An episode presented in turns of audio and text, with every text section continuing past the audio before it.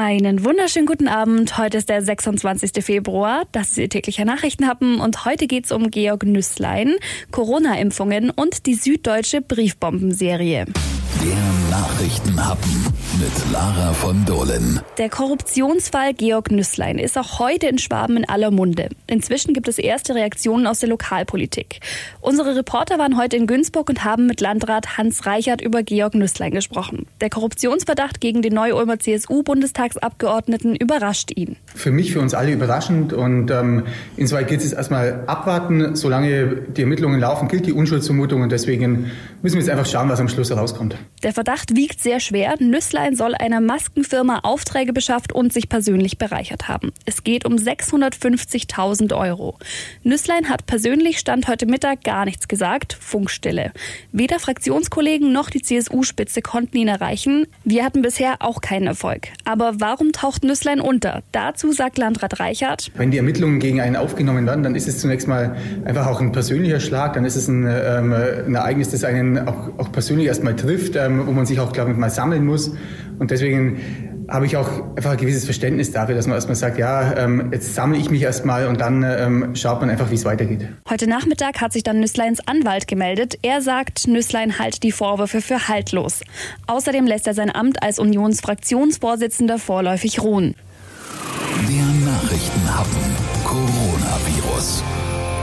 Anfangs sind ja grundsätzlich nur Menschen über 80 für eine Impfung gegen das Coronavirus berechtigt gewesen. Mittlerweile darf auch Pflege- und Schulpersonal geimpft werden. Ab sofort können sich in Baden-Württemberg zusätzlich zu den bisher schon Impfberechtigten viele weitere Gruppen im Alter von 18 bis 64 Jahren für einen Impftermin anmelden. Das hat das baden-württembergische Sozialministerium heute vermeldet.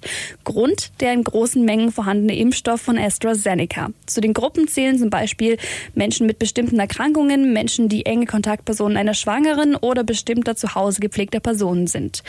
Die Terminvereinbarung ist ohne das sogenannte ärztliche Zeugnis möglich. Erst im Impfzentrum muss man das dann vorlegen. Man bekommt es beim Hausarzt. Die bestimmten Erkrankungen werden in einer Liste aufgezählt. Dazu gehören Menschen mit Trisomie 21 oder Adipositas. Die Liste gibt's auf donau3fm.de. Die Terminvereinbarung, die läuft regulär über die zentrale Telefonhotline 116 117 oder online über impfservice.de. Der Nachrichtenhappen, der Aufreger der Woche. Nach der Festnahme im Fall der Briefbomben an süddeutsche Lebensmittelunternehmen weist der tatverdächtige Renten aus Ulm die Vorwürfe zurück. Die Staatsanwaltschaft geht trotzdem weiterhin von der Schuld des Mannes aus, so der Heidelberger Staatsanwalt Thomas Bischoff. Nach Überzeugung der Ermittler ist der 66-Jährige für das Versenden der Briefbomben über eine Ulmer Postannahmestelle verantwortlich. Die Serie hatte am Dienstag letzter Woche in der Warenannahme bei Capri Sun in Eppelheim angefangen. Dort war ein Mann durch eine Verpuffung verletzt worden, als er ein Paket angenommen hatte. Am darauffolgenden Mittwoch kam es dann beim Öffnen eines Briefes in der Lidl-Zentrale in Neckarsulm zu einer Explosion mit drei Verletzten.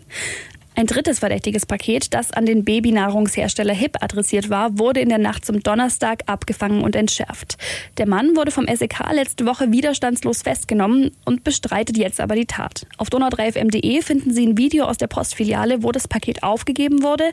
Vielleicht können Sie ja noch mehr Hinweise liefern.